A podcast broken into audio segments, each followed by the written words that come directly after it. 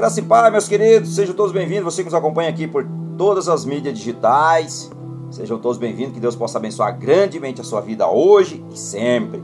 Hoje, nossa palavra de hoje é uma palavra realmente de encorajamento. É isso mesmo, encorajamento. A nossa palavra de hoje, vou usar aqui o vale. É o vale porque todos nós, todos nós passamos de vez em quando por um vale, correto?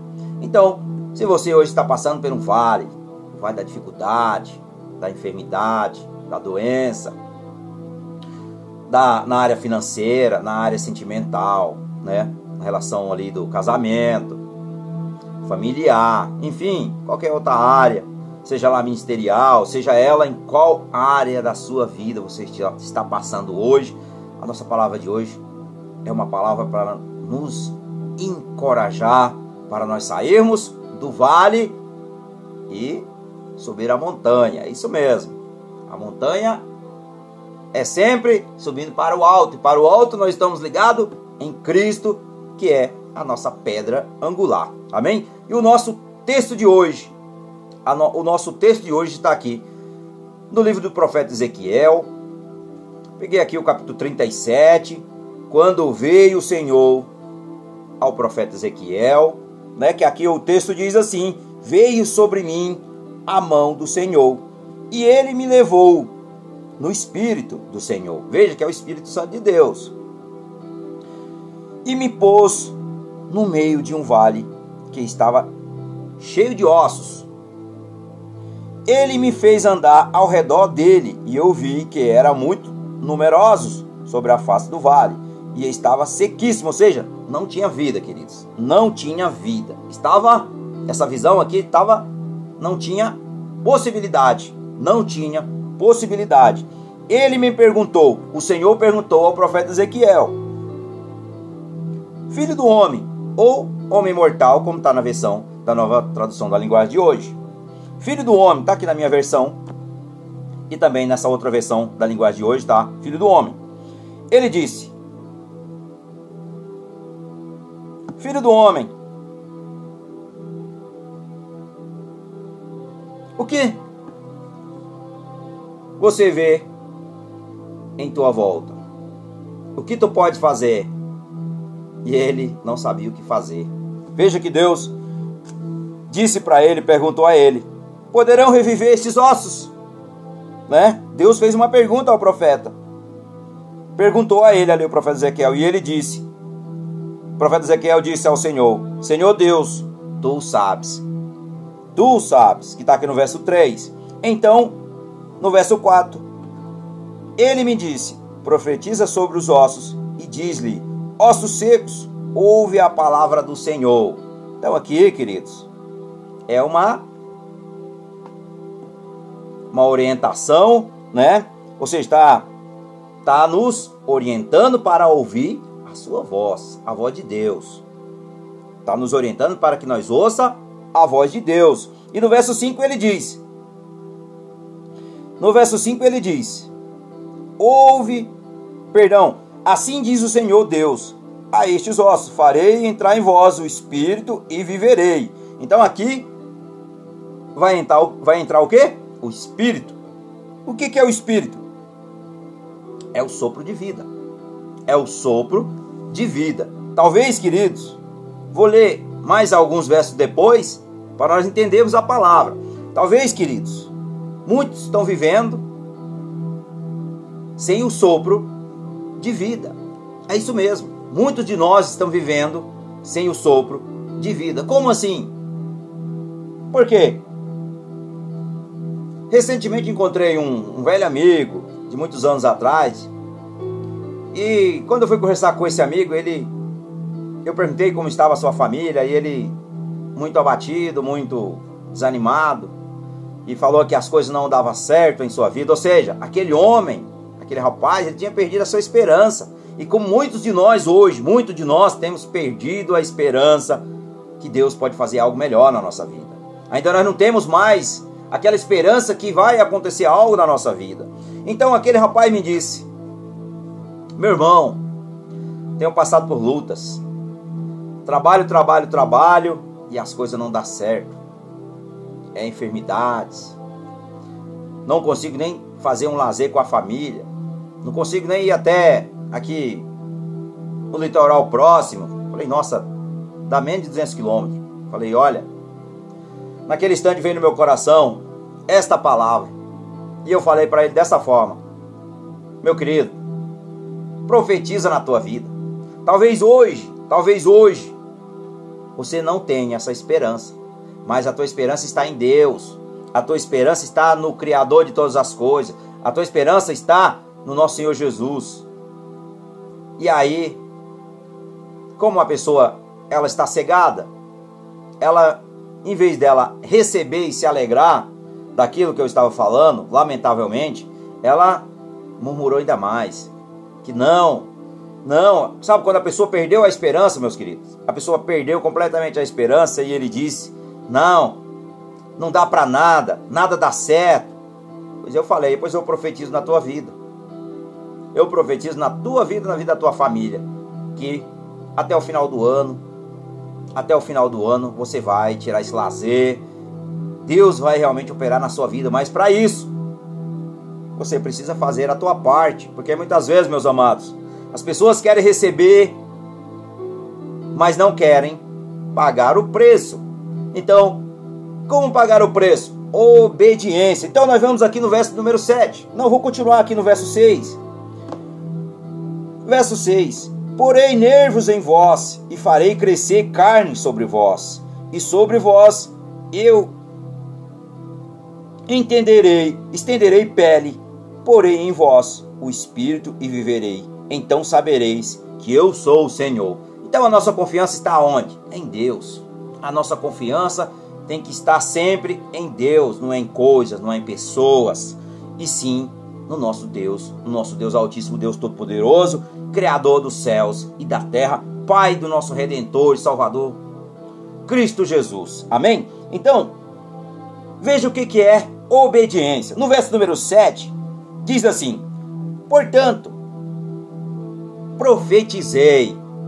Veja o que o profeta Ezequiel disse: profetizei como, como foi me ordenado. Ou seja, ele ouviu a voz de Deus e aí ele colocou em prática. Olha só, é o direcionamento de Deus. Então, é isso aqui que muitas pessoas erram na vida cristã e na sua vida, a vida toda. Que Deus dá sempre o direcionamento para que nós obedeça a sua voz, as coisas vão acontecer. Mas se nós não obedecermos, não vai acontecer. Porém, Deus ordenou a Ezequiel. Imaginamos se Ezequiel não tivesse obedecido. Tivesse, imagina, Senhor, tivesse duvidado. Tivesse duvidado do que Deus poderia fazer nesse vale de ossos secos. Então, teria acontecido alguma coisa? Claro que não. Claro que não. Mas o profeta ele obedeceu. Então a obediência, a obediência gera bênção, mas a desobediência, maldição. Então nós temos o direito da escolha se nós obedecemos ou se nós desobedecemos. O vale está posto. O vale está ali. Nós estamos no vale, está na dificuldade. Não achamos a saída e se esquecemos de olhar para aquele que pode todas as coisas, que é o nosso Deus maravilhoso, o grande eu sou o grande Yahvé, o grande Jeová Jireh, que é o Deus da provisão. É isso mesmo, meus queridos. O Deus da provisão é Jeová Jireh. É ele é o nosso provedor, ele é o meu provedor e eu creio que seja o seu também. Então, as pessoas querem receber a bênção, mas não querem pagar o preço. O que que Deus exige de nós? Obediência. Então, temos que ouvir a voz de Deus no nosso coração e colocar em prática receber no nosso coração a revelação, que a nossa mente conceda o acompanhamento daquela mensagem e realmente se você sentir paz, meus amados, segue em frente. Se você se sentir confrontado, muda a direção porque não é de Deus. Então, fique atento. Então, para que a sua vida mude, para que você saia desse vale, você tem que fazer o quê? Como o profeta Ezequiel fez. Ele disse: "Portanto, profetizei", está aqui no verso número 7 como me foi ordenado. Enquanto eu profetizava, houve um ruído. Veja que já houve ali a manifestação, né, do movimento do que estava para acontecer. Então, assim, ele diz: houve, houve um ruído, um barulho, e os ossos se ajuntaram, cada osso ao seu osso. Então, assim, veja como Deus é perfeito. Cada osso ao seu osso, seja lá qual parte do corpo, eles estavam todos em, seu, em seus lugares, todos em seus lugares.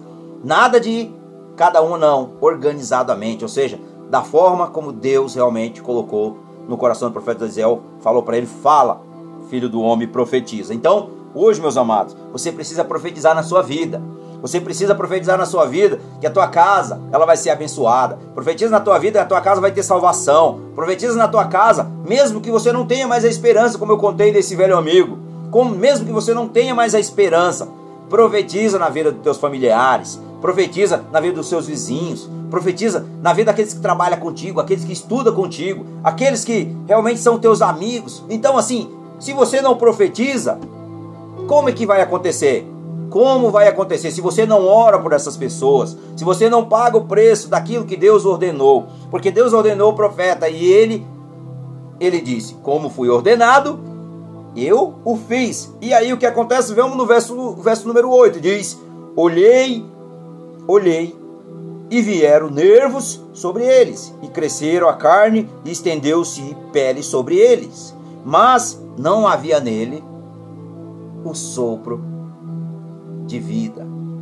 O sopro de vida. Ou seja, não havia nele o espírito. É isso mesmo, o espírito é que dá vida.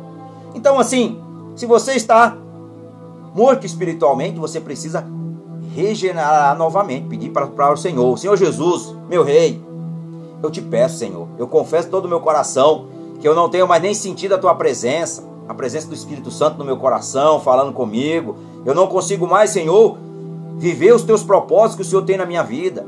Então, o que acontece? Muitas vezes, meus amados, as coisas do mundo. Vou pegar aqui a lâmpada. Deixa eu ver se dá certo. Dá. Em nome de Jesus. Veja, nós estamos na luz. De repente o mundo vem, ó. Abafou o espírito. E o espírito, quando está abafado pelas coisas do mundo, nós não sentimos mais a presença de Deus, a nossa esperança acabou e nada dá certo na nossa vida. Mas a partir do momento que nós clamamos, se humilhamos na presença do Pai, do Filho e do Espírito Santo, sabe o que acontece? Senhor, eu quero essa vida novamente, Senhor.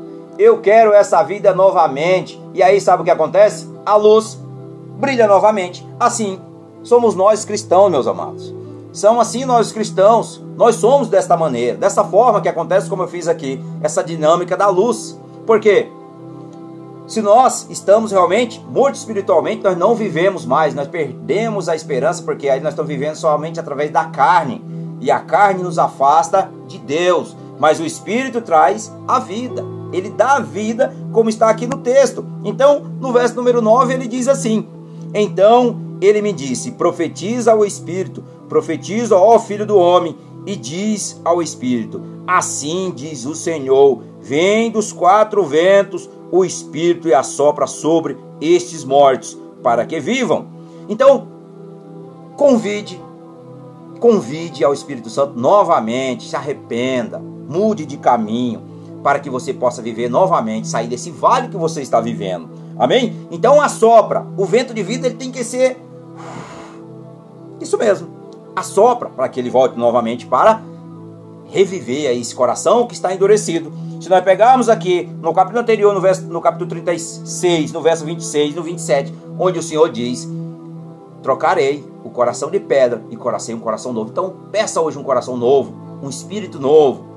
Seja revivido novamente, ou seja, receba a vida, que essa vida venha do Espírito Santo de Deus. Amém? Então, vamos orar e vamos agradecer ao Pai para que ele realmente conceda a tua graça, a minha graça. Pai, louvamos o teu nome, agradecemos a ti, ó Pai, porque só tu és digno, meu Deus, não há outro semelhante ao Senhor, meu Deus. Tu és único, tu és verdadeiro, Tu és um Deus de justiça e tu és um Deus de paz, um Deus de amor e de misericórdia. Pai, no nome de Jesus, nós te agradecemos por esta palavra. Abençoa cada um aqui, meu Pai, que ouviu essa mensagem e o abençoe grandemente. No nome de Jesus. Amém. Glória a Deus. Compartilhe essa mensagem. Que Deus abençoe.